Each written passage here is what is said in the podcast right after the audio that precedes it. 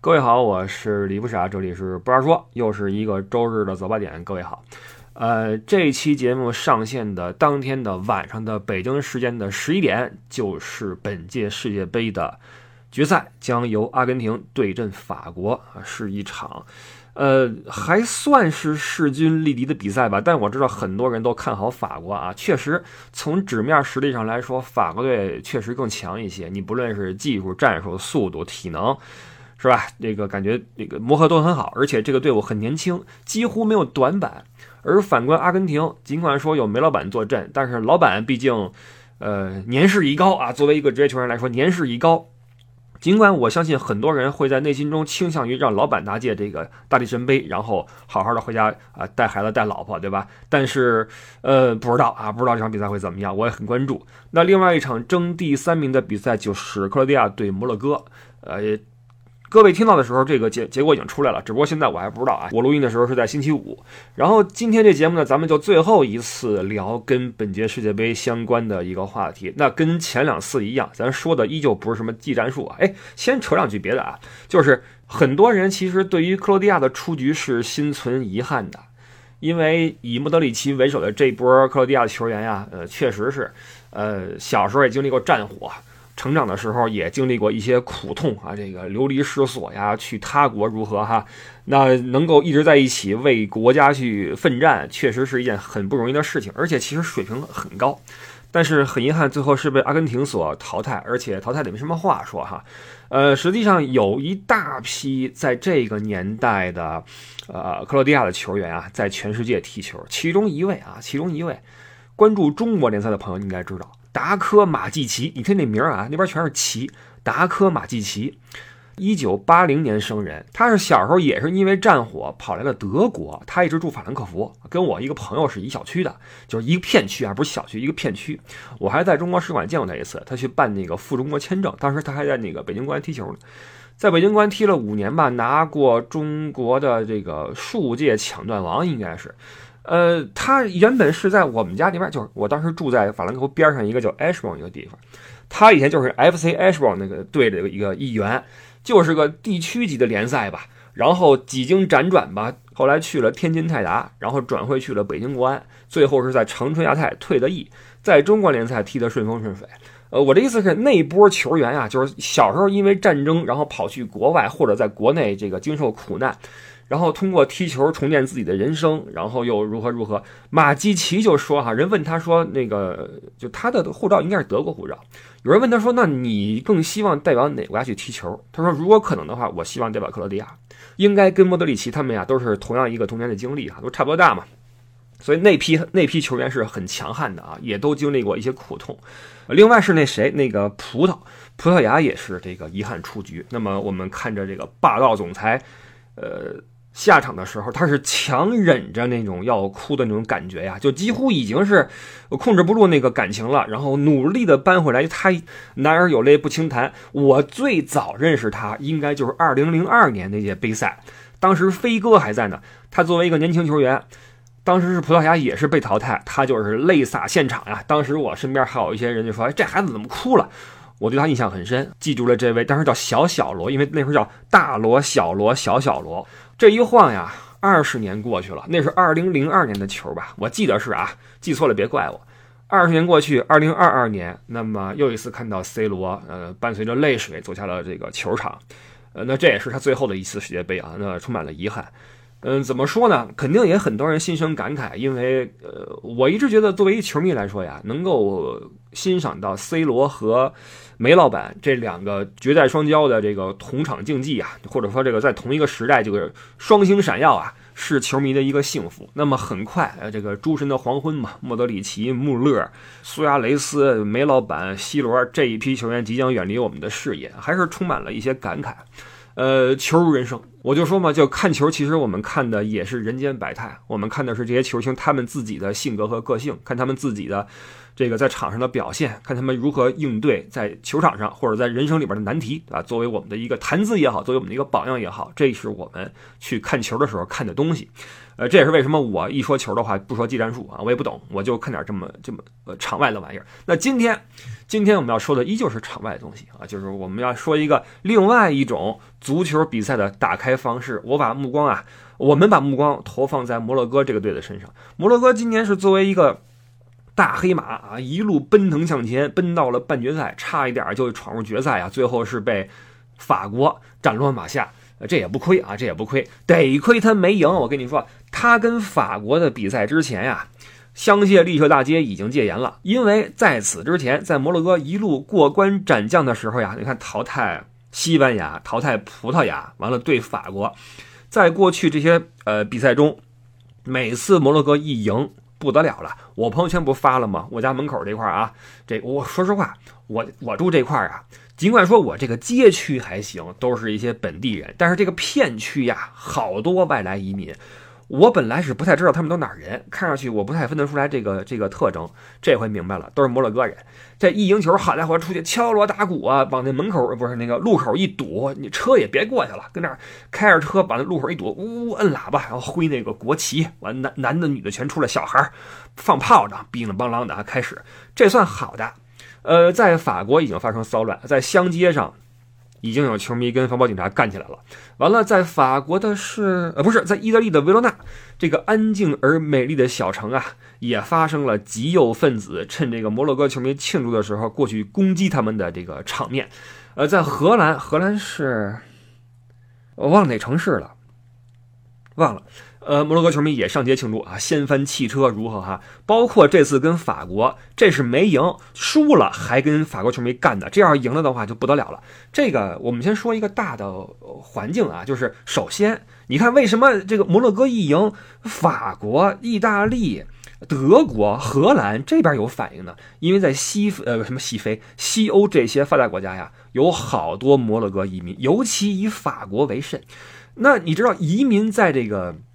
你的这个寄居的国家呀，你在那儿生存的时候呢，很明显你不可能像本地人这样能够轻易的触摸到这个社会的核心资源，毕竟你是外来人口。就是说，咱先不说这个你你的这个呃融入社会能力哈，因为你你没有沉淀，没有积累嘛，你没有那个人脉啊，人都好几代人了，对吧？呃，这几代人的稳定发展意味着你在这个社会里边的这个资源网啊就非常大。那你作为一个外来人，你很难在一两代之内。包括三代之内，你说跟他们抗衡，我也成为这个社会里什么？这很难，更何况你还是外族人，对吧？所以这个移民啊，在他国的时候呢，多少会希望有一些事情能够替自己这个民族或国家刷一些存在感。这也是为什么人出去之后，往往比在国本国更爱国的一个原因，就是出去之后你才明白，哇，有一个强大的祖国，然后有一个令人尊敬的祖国，是一个特别令人开心和骄傲的事情，因为你需要存在感。懂了吧？所以就可以解释为什么摩洛哥一赢，这些西欧的这些摩洛哥这些移民全上街了，因为可想而知，他们平时就比较需要这种认同感，但是很难获得。嘿，这个，呃，我说起摩洛哥这国家呀，诸位啊，诸位听友们，你们可能想到的是什么啊？海边啊，沙滩呐，卡萨布兰卡呀，这种各种那种浪漫的这种这个异域风情的。但对于我来说，或者对于朋友们。呃，目前听节目的有没有在欧洲这边生活的这个咱们同胞，说一说您您自己经历的或者您听说的跟他们相关的事儿，好吧？我很好奇，因为在我我很片面啊，在我在这边的几十年里面听到的有关摩洛哥人的事儿，呃，好事不多。好事不多，从学生时期开始就老听说那个，哎，我们这边那摩洛哥人把我们冰箱里什么东西给呃偷着吃了啊！老听说那个冰箱里丢吃的，因为这这个学生宿舍的冰箱啊是公用的，公共的那个那个厨房有一大冰箱，门口呢是一个 A 四纸 A 四纸画着格。就是冰箱里边那格，然后你把你名字填上去，你就知道哪格是是谁的东西。完了，就老有中国学生说，我怀疑我那吃的被摩洛哥人给偷了。那但既然是偷的话，证明他也不知道到底是谁，大家就这么猜啊。呃，另外呢，也有一些这个在这边稳定生活的我们中国同胞，比如说隔壁来一个摩洛哥的邻居，哎，这个关系啊，可能就会不太好。呃，比如说他们那个孩子比较欠招啊，跟你家孩子招猫逗狗啊，或者说有些暴力事件呀，或者说这个扎个什么自行车胎呀，或者打个架呀，就这事儿。包括那个，因为咱们跟那边人宗教信仰啊、生活习惯、语言都不一样，所以可能比较难成为比较近的关系。而且这个移民跟移民之间呀，我们说这个，它多少有一些间接的竞争关系。对吧？你比如说，你作为移民，你看德国人，那你你是这本国人，我外来人，咱们就正常交流，对吧？德国人也不会跟你怎么样。但是，一旦你跟另外一个外来的人去共事的话，你就很容易感受到他对你的一种若有若无的敌意。这种敌意，我清楚的体会到过。我从越南人身上。包括一些东欧的移民身上都体会到过，就是在外管局的时候，你看他们那个眼神看你就不太对，你知道吧？在不太对，呃，这是一个微妙的心理了。那么说回来，就是为什么摩洛哥人会上街去庆祝？那得亏是跟法国没有赢啊。那么，呃，为什么要说这期节目？因为本届世界杯，这摩洛哥的这个前进的路线呀，跟历史有一段时间非常的巧合。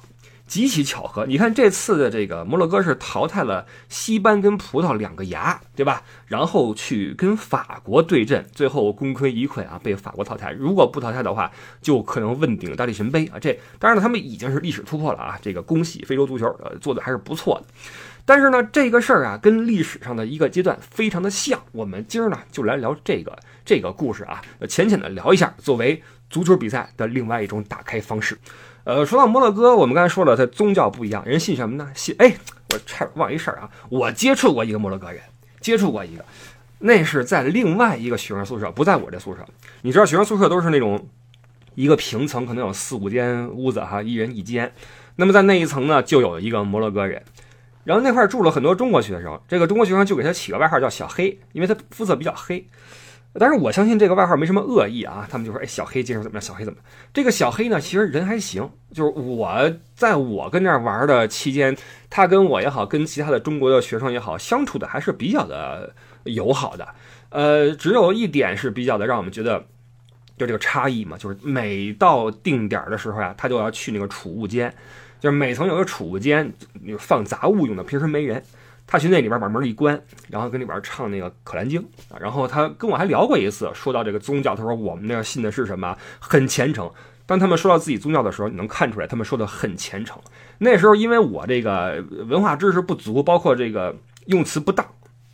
我说我知道，我说你们有你们自己的宗教哈，你们有你们自己的圣经。他说什么圣经？那叫可兰经，不叫逼本。那德语那圣经叫逼本，这不是不不能叫圣经啊，那叫可兰经。我说对对对，不好意思不好意思，我说这个我说这个词汇量不够啊。我说就就是类比类比，我说不能这么类比啊。我说哦对对对，就这样。这个是我唯一接触的一个摩洛哥的朋友啊，一个其实还 OK。呃，再重申一下，那我听到的关于他们的传言也都是传言，因为我亲身没有体会过。好，说回来，呃，人信的是伊斯兰教。那么，这个说说穆斯林的起源啊，是在这个公元七世纪，穆罕默德以这个宗教为旗帜，统一了阿拉伯半岛，建立了一个政教合一的穆斯林国家。那他包括他的继任者，就在一段时间之内啊，迅速的扩张，先后征服了阿拉伯半岛，包括周边的什么叙利亚呀、巴勒斯坦呐、耶路撒冷啊。包括北非的埃及等等，那到了公元七百一十一年，阿拉伯人就已经往西渡过了地中海，呃，把这个地中海的南岸呀，什么迦太基呀，迦太基就是突尼斯啊，把迦太基呀、阿尔及利亚呀，包括摩洛哥就都给占了。那这个时候呢，整个西亚跟北非呀，就已经是他们的地盘了。那那个时候穆斯林是很强的，呃，这个心气也高，野心很大，就把目光呢跨过了海峡，什么海峡？直布罗陀海峡。呃，目光跨过这个海峡一点都不难，因为这个海峡最窄的地方呀，只有十四公里。也就是说，你站在北非的最北端，你能够清楚的看到西班牙南岸，就是最南端那个地方的那个沿岸的建筑啊，什么地形地貌啊，看得很清楚。穆斯林说：“这就走吧，划起双桨啊，我们荡起双桨，呜，过了海，开始往那个伊比利亚半岛去进发。”这一来，伊比利亚半岛遭殃了。当时那块呢是西哥特王国，组织也散乱，然后这个军事实力也不够，被这穆斯林人给给灭了。那穆斯林人就在公元七呃八世纪初占了伊比利亚半岛的全境。那占这个岛的人是什么人呢？叫摩尔人。摩尔人就是在当时的北非的所谓的博博尔人。这博博尔人是哪人呢？主体呀，实际上就生活在今天的摩洛哥。换句话说，当时就是以摩洛哥军队为主体的一支这个这个远征军，哎，远说是远征啊，跨过十四公里的海峡，打去了伊比利亚半岛，征服了伊比利亚全境。伊比利亚全境今天是哪儿啊？是西班牙跟葡萄牙。也就是说，在一千三百年前。摩洛哥军队就已经打入了呃这个欧洲本土，灭了西班牙跟葡萄牙那块的政权，跟本届世界杯这个这个这个这个进程啊是一样的。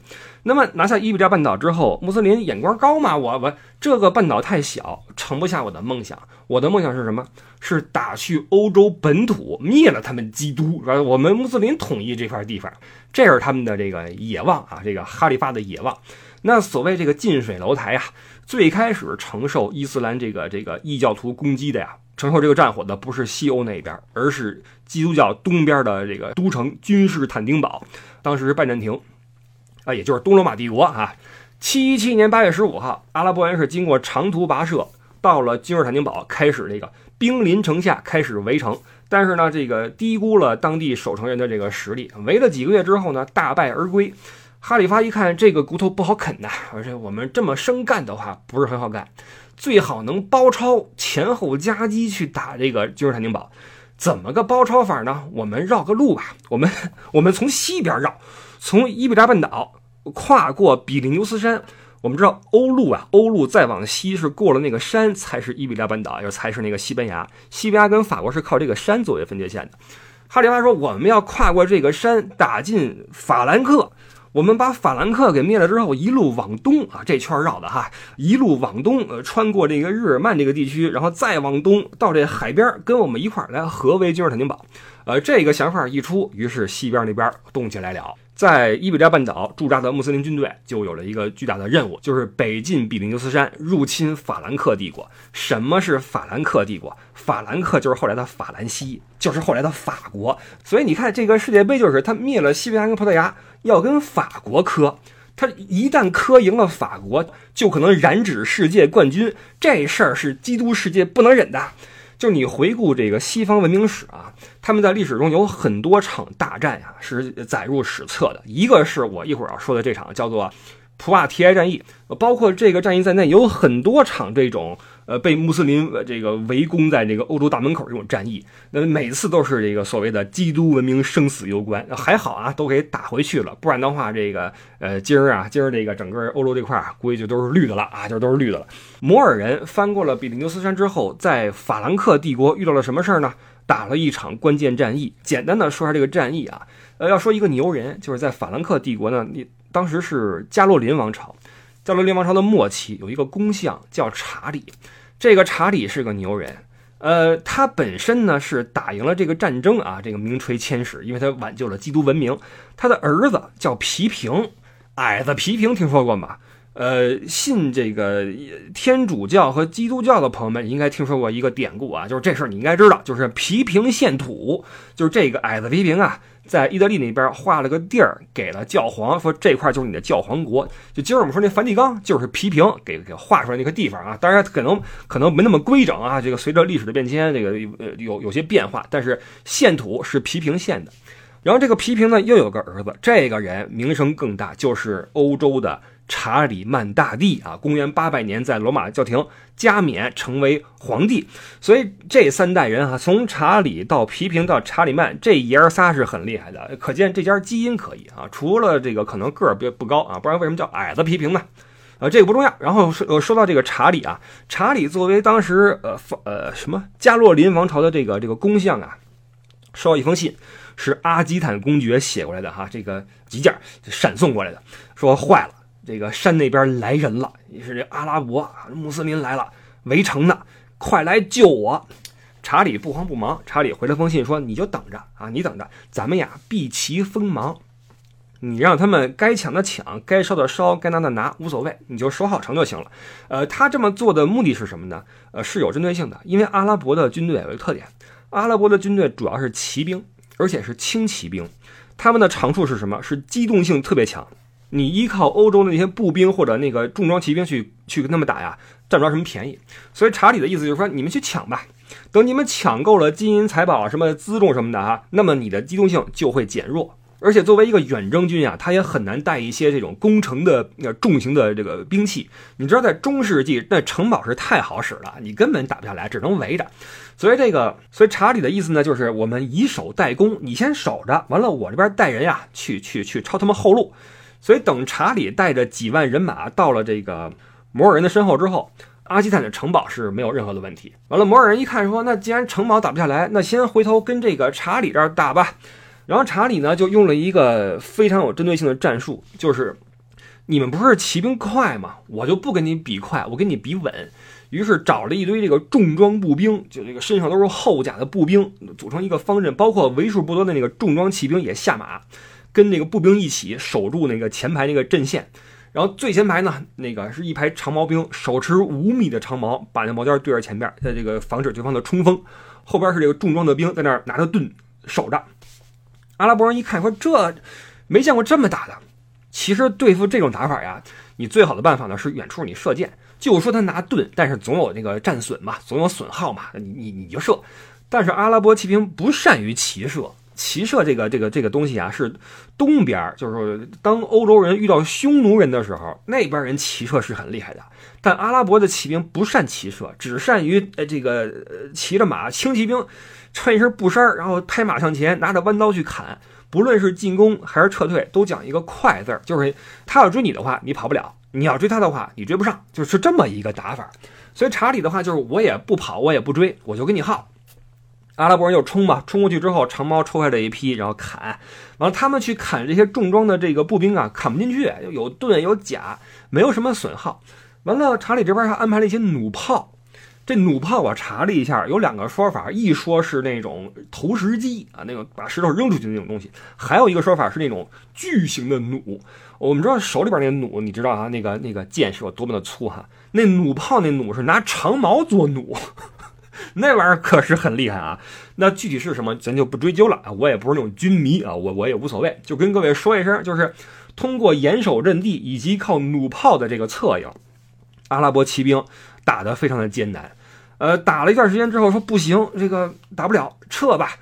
撤的话，你理论上跑是很容易的，但是他们拿着那个辎重啊，跑得非常慢，所以这个跑的速度是跟这个查理这边往前前进的速度差不多。就这样一边跑一边撤，然后留人殿后，殿后又被砍下去，然后再殿后。总之，这个一直在损耗，损耗到最后，这个战争一直是这么维持了六天。冲来冲去，冲了六天，到了第七天，查理早上起来说：“大家起来列阵。”列好阵之后，等那个雾一散去，一看人呢，没有人了。再一看，五万阿拉伯骑兵在这么几天下来之后，就已经基本上被冲散了，跑的跑，死的死，这个军队。在第七天起就再也组织不起来了，所以这个战役就是这么被查理这么给耗过去了，用一帮重型的步兵给耗过去了。那么阿拉伯人就五万军队啊，你你说是要钱不要命也好，还是用了这种错误战术也好啊，总之在这个普瓦提埃吃了一个大败仗。那这一仗对于西方人来说，那就是简直了，对吧？这拯救了我们基督文明啊，因为。那时候欧洲的这个科技呀，包括什么军事啊，都不是很强。欧洲是文艺复兴之后才比较牛嘛，中世纪的时候挺惨的。那时候阿拉伯文化是很厉害的，所以这个查理和这个普瓦提埃这个地方啊，就成了欧洲人的福将和福地。因为这地方一旦失守，完了啊！今天这个世界史肯定不是这个样子的。那说回来，说到这个这个所谓的摩尔人，摩尔人退回了比利牛斯山之后呢，就再也没有能力再。打回去，但是他们在伊比利亚半岛还是有着长期的统治啊，前后统治了有七百年之久，呃，最后是因为自己的这个国力衰微，又被基督文明打下了南下比利牛斯山。赶出了伊比利亚半岛，那最后是又荡起双桨啊，这个划小船回到哪儿呢？回到了今天的摩洛哥啊。那么从年份上看，就是到了一四九二年，随着格拉纳达的失守。伊比利亚半岛宣告光复啊，这个地方就再也不是伊斯兰的地盘了啊，我们基督文明回来了。那么最后那阿拉伯人就跑去摩洛哥，留下了伊斯兰文化的精髓——阿尔汉布拉宫啊，今天还在格拉纳达。大家去的话一定要看啊，非常的精美啊，这真的是漂亮。伊斯兰文化其实是是有很多精华的，尤其那艺术方面啊，是很包括那个我们今天在西班牙能看到很多伊斯兰文化的遗留嘛。你不论是当地的这个建筑，呃，舞蹈、音乐。很多地方都有这种文化的残存，这种文化的交融是很有意思的一个一个事儿。啊，当然了，这个这个摩洛哥人这么退回去之后呢，跟法国的恩怨呀还没算完。呃，过去你们阿拉伯牛的时候，我们基督让你们打，那现在我们牛了，我们工业革命之后，我们这个殖民时代来了，这什么西班牙呀、葡萄牙呀、呃英国呀这些海上强国呀，开始四处去那个寻摸殖民地，法国也不甘落后，法国这个殖民地的这个，就作为一个大陆国家呀，他觉得国土很重要，加上他这个在那个。北美啊什么的哈，抢地方抢不过这英国人，于是干脆哈，我们家门口这近啊，过了这个海，到非洲去抢地方。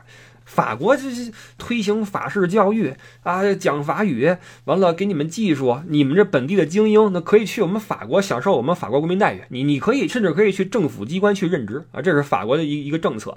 当然了，这个政策也为今天法国的这个 这个埋下一个伏笔。你看法国队，那法国队比那个摩洛哥队更像那个非洲球队，对吧？因为他那个门开太大了。呃，那法国那边殖就殖民在北非和西非有大量的法国殖民地，那摩洛哥就在那个时候啊沦为了这个法国的附属。那有关当时摩洛哥这个地方的归属问题啊，还有个争议啊，就是列强们在争这个地方，这个也是导致一战前矛盾的原因之一。呃，一战是一九一四年干起来的嘛，一九一二年法国是进入了摩洛哥，呃，就成为了名义上的这种保护国啊。呃，然后就是两次大战，一战和二战。就二战的后期，二战后期在法国本土帮助法国队，这个不是法国队，帮助法国这个光复国土的这个军队啊，很多都是黑皮肤的朋友啊，就是非洲军团来打仗。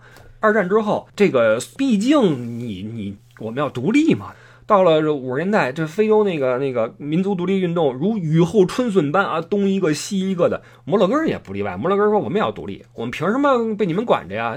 这事儿就不对，是吧？”所以在这个不懈努力之后，到了一九五六年，这是新中国成立了都七年了，摩洛哥终于争取到了独立啊，脱离了法国的统治。呃，就此他跟法国的这个恩怨呀，才算做了一个了结啊，你打我，我打你的。但是呢。呃，北非跟西非作为法国的曾经的殖民地，跟法国的关系啊就剪不断理还乱了。所以这个今天这个我们从世界杯上看到的，在赛后这些各地的骚乱呀，实际上在一千三百年前就埋下了伏笔。那这个巧的就是一千三百年前，也正是这个摩洛哥这个军队往北边打，征服了西班牙、葡萄牙，跟法国一磕，磕失败了，跟这次世界杯的这个征程啊，非常的相似。这就是个巧合嘛，对吧？是个巧合。那这个也是我们看球的时候能够关注的一些点。不过就像我上期说的，就作为球员。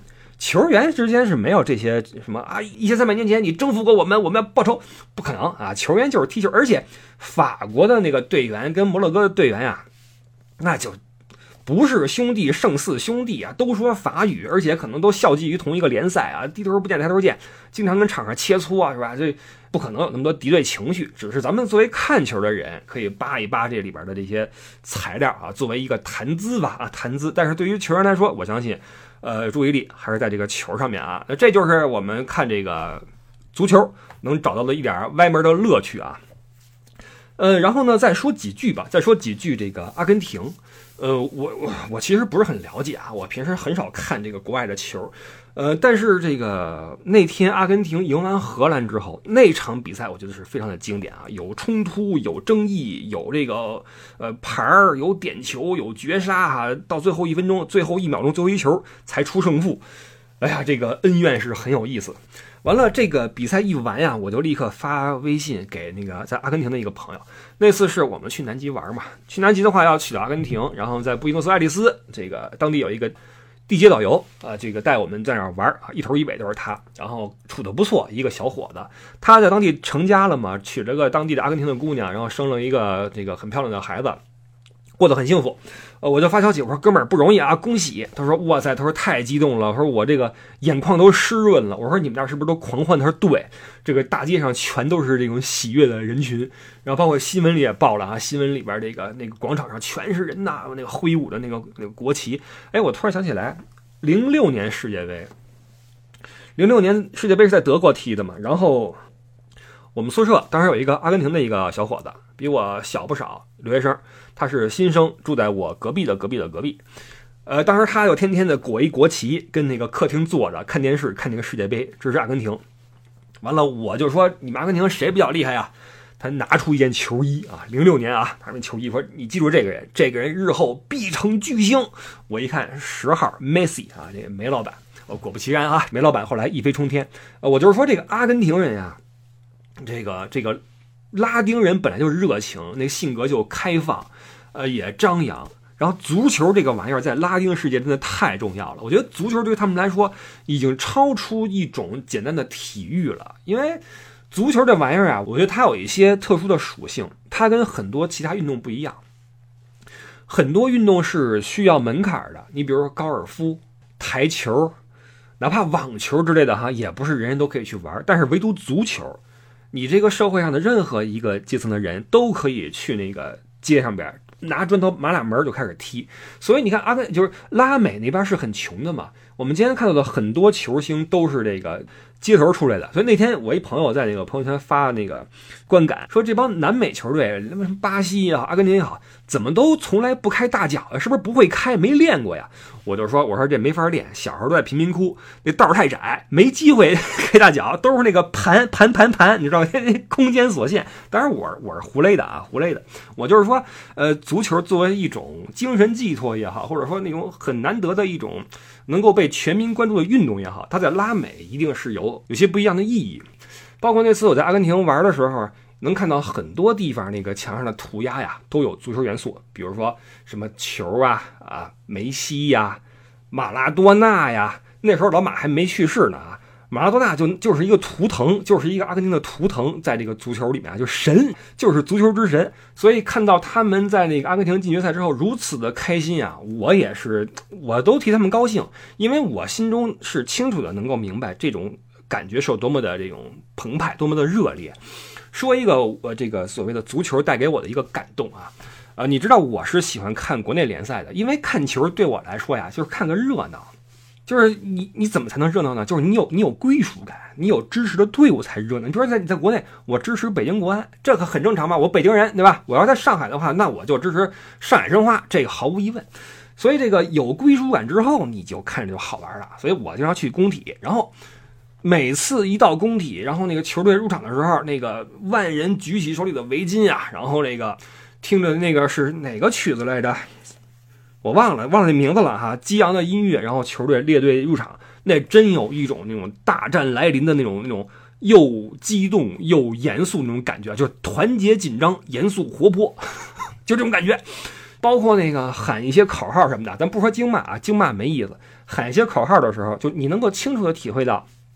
几万人的这种力量是有多么的大，就是每次看完球呀，我都会有一些反思，就是这个人真得小心，人是如此的容易落入一种集体的狂欢而不自知，你知道吗？就每次在那个场地里边，甭说足球了，就小学看运动会给同学加油的时候，我都这个呃呃都都颤抖，你知道吗？都颤抖，就心理素质差的人就这样，就是容易激动，所以这个有时候回家之后，这个。刷一些球迷的论坛呀，什么贴吧呀，一看那发帖那质量啊，那叫一个良莠不齐。我天，有些人的这个这个认知呀，就是他那个水平啊，那叫一个，那叫一个不堪呀。但是这就是足球的力量，它可以让你们这社会不同阶层对于很多事情有完全不一样的认知的这些人，不计这些什么差异，不计谁比谁挣得多，谁比谁聪明，无所谓。大家去了一个球场，就一个目标，就是为了我们这个球队，为了我们这个城市去呐喊，我们争取同样的一个胜利。这个是足球带给人的一种激情，这种激情只有你有自己的球队去现场去加油的时候才能够体会到。然后我说一个让我最感动和最有感触的瞬间，那是在二零零九年，大约是十月三十号或者十月三十一号，那天是北京国安这个队啊，就是历史上唯一一次夺冠，就是那天，这这个这个队啊。有点北京人的意思，就是那个平时玩的时候还行，还有点这种这个神经刀，就是时不时的给你哎弄场不错的，但是一要劲儿就完蛋。所以这在历史上一要劲儿就完，一要劲儿就完，这是传统了。唯独那年最后一场赢了是杭州绿城，好像是绿城啊夺冠了。然后我在现场，当然了，小陈也在现场。那时候我还不认识他呢，那这就是缘分了啊，就缘分了。然后这个踢完球之后我就回家了嘛。很激动，很开心。球是下午踢的，傍晚结束的。我走回家，然后吃吃完饭就开始刷一些贴吧之类的。到了晚上，到了深夜啊，深夜都有一两点了。那天晚上北京突降大雪，在那个夜空中有大片的雪花飘下来，外边一片寂静。完了，我那时候我住的我们家是二楼，我那个窗户是临街的，底下是个小道，能够听到下边的声音。我能听到一些微弱的声音，由远及近。走近了之后，我听清楚了，是两个球迷，两个小伙子在轻声吟唱北京国安队队歌。有一说一，这个队的队歌还是很好听的，是非常好听的。这俩小伙子他也怕吵到旁边的人，因为已经深夜了，万籁俱寂，就下着雪。两个年轻人轻轻哼着同一首歌，庆祝着胜利，然后由远及近，由近及远，从我的窗户底下走了过去。在那个瞬间，我心中百感交集。我觉得这个就是足球的力量，这就是体育的力量，它能够让你这个城市的所有人在一起，为一件事儿感到荣光，感到骄傲。在九五年的时候，那时候是甲 A 嘛，特别火的时候。那时候北京人每个星期一，你去上班也好，你去上学也好，第一句话就是昨儿看球了嘛，看国安了嘛。那时候是真的是啊，全城市的人为了一件事儿在在欢呼。我再说个例子，可神了，你们知道这个中超联就是甲 A 啊，甲 A 联赛啊，最离谱的一次这个比分是九比一啊，这国安踢申花。我不是说要提这个提这个旧账，而是那天我呀，我突发恶疾，我我我我拉痢疾了。我下午就是球是在晚上，我还挺挺期待的哈。然后下午拉痢疾，给我拉去了北医三院。到了三院是到我的时候已经踢到下半场了。完了，那医生啊，医生拿着我这个，就是你知道去那个厕所，你得你得采取那，对你得你得弄点样品回来，样品递过去。那医生一手拿着我的样品，一手拿着电话，哎，怎么着几比几了？五比一啦！就当时那医生就已经无心工作了，你知道吗？就是整个医院里边就是五比一了。左手拿着我那什么呀，右手就不行了，你知道吗？这是足球带给我们的一种一种感觉。所以这个，当我说回来，就是当我看到阿根廷进了决赛之后，看到全国的人在欢呼的时候。我深刻的明白他们心中的感受，因为曾几何时，我也有过这样的感觉，而且我非常的怀念这种感觉。这个就是足球的魅力，这也是体育的魅力。然后这个最后呢，最后我们拿那个做结尾吧，就是在梅老板带队冲进了决赛之后，因为每场比赛之后会有记者来采访嘛，然后这场之后的那个记者呀。没有跟他说些什么别的，而是跟他做了一个告白。我们用这个告白作为本期的结尾吧。呃，是这样说的：跟梅西说，说我没有问题，但是我要告诉你，决赛来了。